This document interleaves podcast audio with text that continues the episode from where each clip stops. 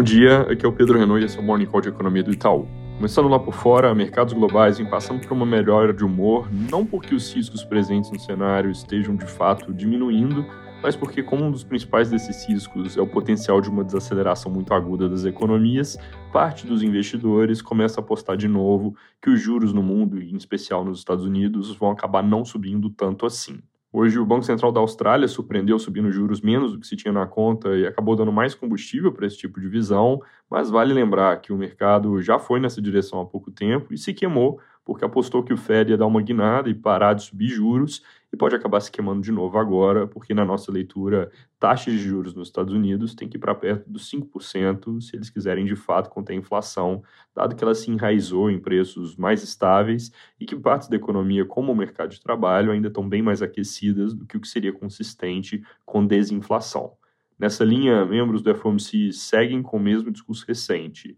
Ontem, o Williams, ao falar, destacou os riscos inflacionários, disse que ainda não terminaram o trabalho em termos de altas de juros e demonstrou pouca preocupação com os efeitos colaterais do aperto que está em curso. O Barkin, que falou também, manteve o tom e hoje falam Logan, Williams de novo, Master, Jefferson e Daly. Dada a discussão sobre um novo pivô que surgiu, vão ficar de olho se eles dão algum espaço para os mercados se animarem ou deixam a porta fechada, como vem fazendo aqui na nossa leitura. Outra coisa importante para monitorar nos Estados Unidos é a divulgação do JOLTS, que deve mostrar um mercado de trabalho ainda consistente com mais altas de juros, com uma diminuição do ritmo de abertura de vagas que, se for mantida, pode ser sim consistente com parar de subir juros lá na frente, mas não agora. A nossa expectativa é que o dado vai mostrar 400 mil vagas a menos que no mês anterior, e se essa queda de 400 mil se propagar por vários meses, o mercado de trabalho pode ficar mais equilibrado, com uma procura por mão de obra mais consistente, com salários crescendo de forma contida, em vez do ritmo atual de quase 7% ao ano, que é obviamente muito alto para o Fed. No Reino Unido, o chanceler fez um discurso que desapontou quem esperava que eles fossem recuar mais e reverter o pacote de corte de impostos e subsídios, mostrando que seguem firme com o plano como um todo, depois de terem aberto mão do ponto específico sobre corte imposto para alta renda. Ainda assim, o governo está fraco e pressão no parlamento é o que pode levar em breve a novas concessões. Na Europa, saiu o índice de preço ao produtor, ele teve alta de 5% em agosto contra julho indo de 38% para 43% no ano contra ano, sem mostrar então ainda sinais de pico para inflação, que se sobe na ponta do produtor, em breve aparece na ponta do consumo. Aqui no Brasil, o humor global ajudou e os mercados também parecem ter reagido à percepção equada em diversas matérias de que os resultados de domingo devem levar uma postura mais moderada na economia para quem vencer as eleições no fim do mês. Passado o primeiro turno, as atenções se voltam agora para como os candidatos se preparam para o dia 30 em termos de sinalizações e em termos de alianças.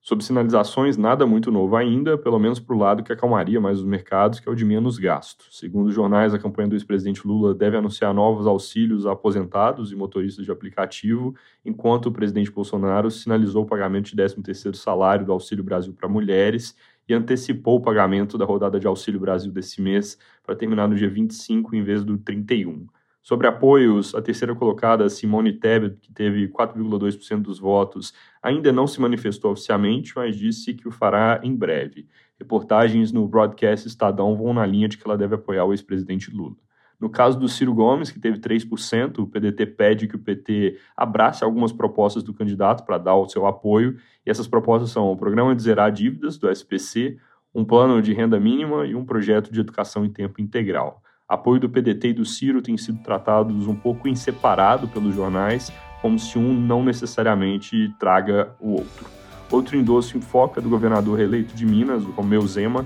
que venceu em primeiro turno e disse ontem que provavelmente vai formalizar em breve apoio ao presidente Bolsonaro em um estado onde a eleição presidencial teve uma diferença de cinco pontos mais ou menos de vantagem a favor do ex-presidente Lula. É isso por hoje, bom dia.